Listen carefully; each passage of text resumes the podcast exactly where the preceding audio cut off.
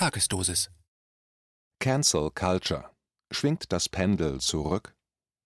Ein Kommentar von Rainer Rupp. Zitat: Es ist jetzt so weit gekommen, dass du entweder mit oder gegen uns bist. Und wenn du gegen uns bist, verdienst du gecancelt zu werden. Was wir jetzt haben, ist das digitale Äquivalent des mittelalterlichen Mobs, der durch die Straßen vagabundierte und Leute für den Scheiterhaufen suchte. Für jeden, der dem Mob zum Opfer fällt, ist das schreckenserregend und ich habe Angst für die Zukunft. Zitat Ende. Das Zitat stammt von dem bekannten britischen Schauspieler Rowan Atkinson, Mr. Bean, vom 5. Januar dieses Jahres in The Daily Mail. Cancel Culture ist nicht nur ein Unwort, das in politischen und gesellschaftlichen Debatten häufig zu hören ist, sondern auch eine hinterhältige Methode, die inzwischen flächendeckend praktiziert wird, um Leute mit nicht elitekonformen Meinungen aus dem öffentlichen Raum bzw. aus der öffentlichen Wahrnehmung zu verbannen. Das englische Verb cancel kann als kündigen, sperren, absagen, annullieren, löschen übersetzt werden. Und all das gehört inzwischen zum Alltag unserer Cancel-Unkultur in Bezug auf politisch nicht konforme Wissenschaftler, Politiker, Journalisten und Künstler, nämlich die Kündigung von Veranstaltungen oder Verträgen, das Absagen von Interviews oder die inoffiziell abgestimmten Auftrittsverbote zum Beispiel bei TV-Talkshows. So dürfte zum Beispiel jedem aufmerksamen Zuschauer der Nachrichtensendungen der öffentlich-rechtlichen aufgefallen sein, dass es in deren endloser Corona-Horrorshow keine Gegenstimmen gibt. Nicht konforme, aber international renommierte deutsche Wissenschaftler sind einfach gecancelt worden. Es gibt keine Alternativen mehr zu der herrschenden Meinung der Eliten und deren Exekutivorgan, die Bundesregierung. Dabei ist es egal, ob es gerade um Corona geht, um Trump oder Biden über den Gender-Wahnsinn, die EU und ihre Geldpolitik oder um den neuen grünen Great Reset zur Deindustrialisierung unseres Landes und der daraus folgenden Gürtel-enger-Schnallen-Politik für die Zeit nach Corona. Für die Freiheit der eigenen Meinungsäußerung und deren Verbreitung und somit für das gesellschaftliche Zusammenleben ist diese Cancel-Unkultur selbst zu einem tödlichen Virus geworden. Dieser Killer-Virus kommt allerdings in der Verkleidung höchst moralischer Ansprüche daher, denn er gibt sich antirassistisch und antifaschistisch und gegen die Herrschaft der alten weißen Männer und für 53 verschiedene Gender und auch für Greta. Deshalb unterstützt die linke Cancel-Unkultur auch vorbehaltlos die Black Lives Matter und die Antifa-Bewegungen, die zwar ständig Tugendhaftigkeit in alle Richtungen signalisieren, aber selbst extrem gewalttätig sind. Kein Wunder, dass angesichts von so viel selbstgerechter Heuchelei die Gesellschaften in Europa und den USA immer stärker auseinanderdriften. Der die Gesellschaft tötende Cancel-Virus ist in der Brühe entstanden, die von grünen und marginalen selbsternannten linken Gruppen in realitätsfernen Wolkenkuckucksheimen zusammengeköchelt wurde. Diese in den sozialen Medien besonders lautstarken Gruppen sehen ihre Lebensaufgabe anscheinend darin, von der großen Mehrheit der Gesellschaft Toleranz für ihre eigenen Meinungen und für ihre oft abenteuerlichen Vorhaben zu fordern, während sie zugleich andere Meinungen als rechtsradikal, rassistisch oder gar faschistisch denunzieren und unter geschickter Nutzung der sozialen Medien sogar verbieten wollen. Als selbsternannte Antifaschisten nehmen sie sich dann auch noch das Recht heraus, gewalttätig gegen Andersdenkende vorzugehen, wie zum Beispiel gegen Demonstrationen der Querdenker. Linke Cancel-Chaoten, nützliche Idioten der deutschen Eliten. Statt die Handlungen der Neoliberalen auf Kriege an der Seite der USA eingeschworene Bundesregierung kritisch zu hinterfragen, prügeln diese Linken von Antifa und Co. auf die einzige noch verbliebene außerparlamentarische Opposition ein. Objektiv werden damit diese Linken zu Schlägertrupps ausgerechnet für die Mächte, die hinter der Merkel-Regierung stehen.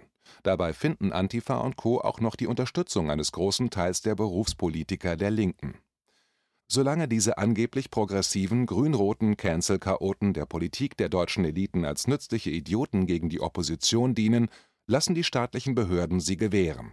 Dadurch konnten sie weitgehend unangefochten die Meinungsführerschaft in den sogenannten progressiven Chaträumen der sozialen Medien erobern und bis jetzt behalten.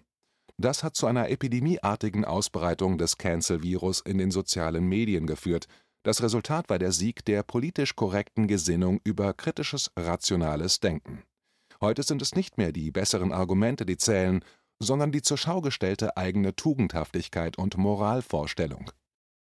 Da zunehmend alternative Argumente sofort gecancelt werden, werden sie auch nicht mehr wahrgenommen und somit gibt es zu der vorherrschenden Irrationalität kein Gegengewicht mehr In den Anfangszeiten des Cancel-Mobs genügte es, wenn eine Person, mit deren Meinung man nicht übereinstimmte, aus dem Freundeskreis der sozialen Medien entfernt wurde.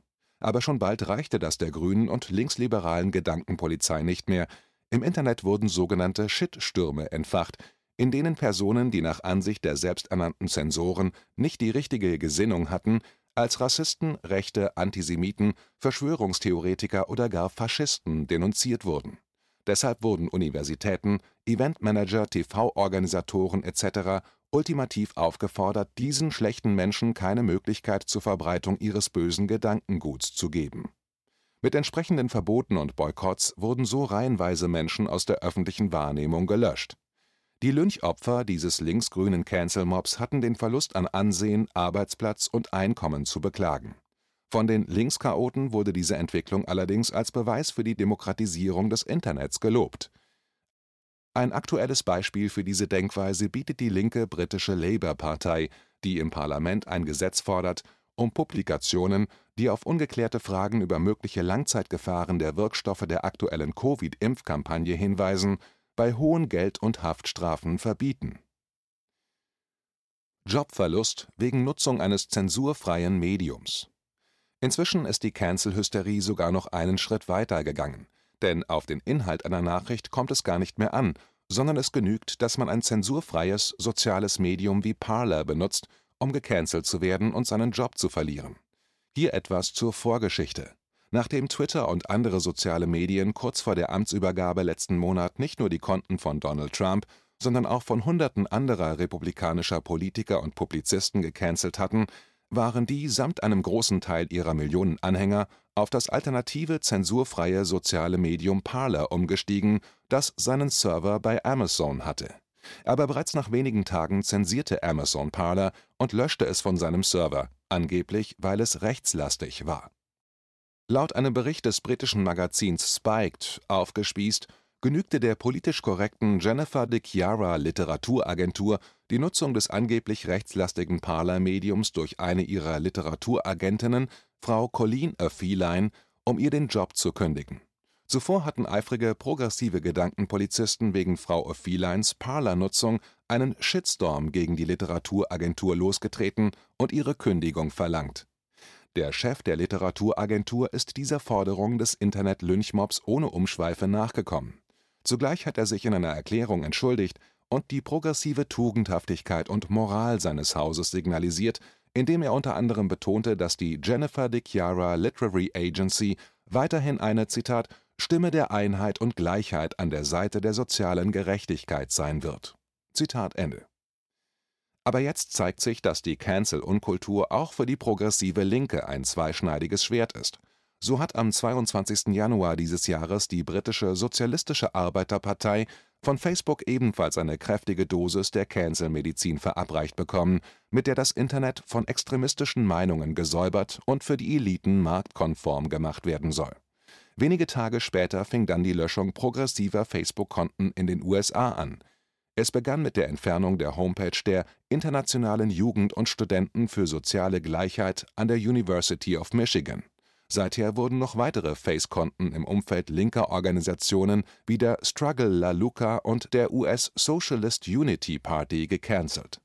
Und das ist wahrscheinlich nur der Anfang, denn nun, wo Biden Präsident ist, braucht man die linken Anti-Trump-Chaoten nicht mehr, um Stimmen für die Demokraten zu mobilisieren Ausgerechnet die progressiven Aktivisten, die vor Freude gejohlt hatten, als Trump und seine Anhänger von den großen sozialen Medien gelöscht wurden, heulen nun auf und fordern Meinungsfreiheit, denn sie sind ja die Guten und Tugendhaften.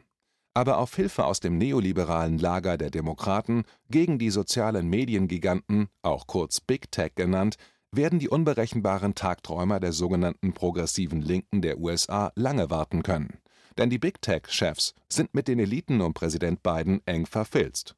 Da kommt eher Hilfe aus dem Lager der Republikaner, die aktuell gegen Big Tech schwere Geschütze auffahren, vorerst allerdings nur im Bundesstaat Florida.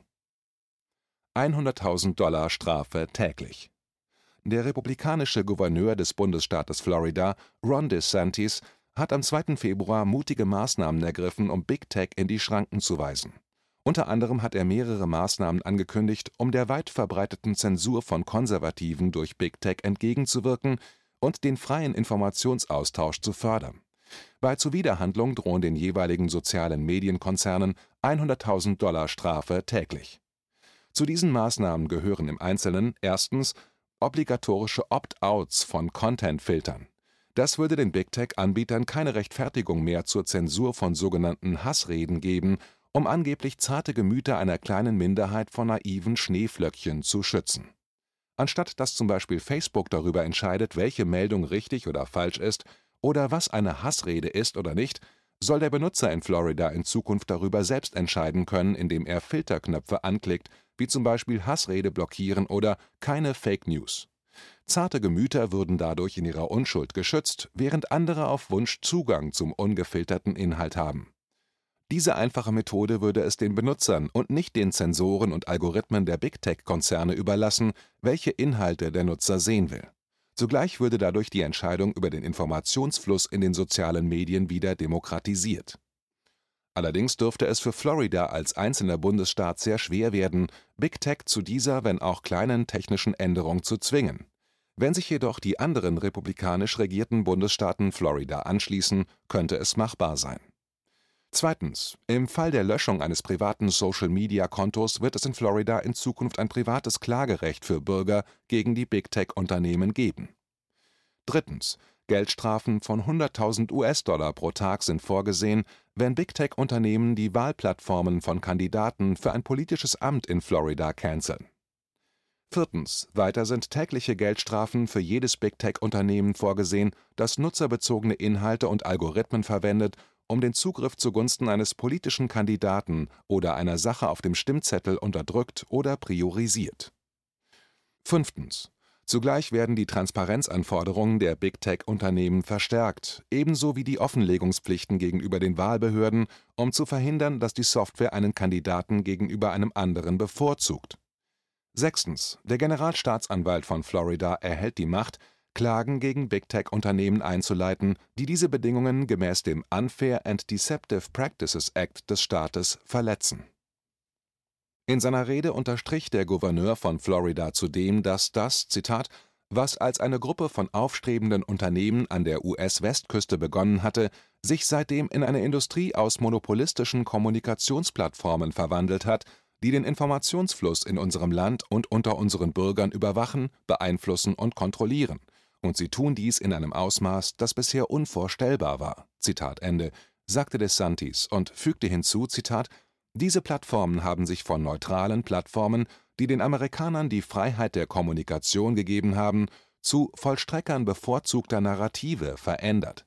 Folglich haben diese Plattformen eine immer entscheidendere Rolle bei Wahlen gespielt und sich negativ auf Amerikaner ausgewirkt, die die vom Big Tech-Kartell favorisierten Orthodoxien ablehnen.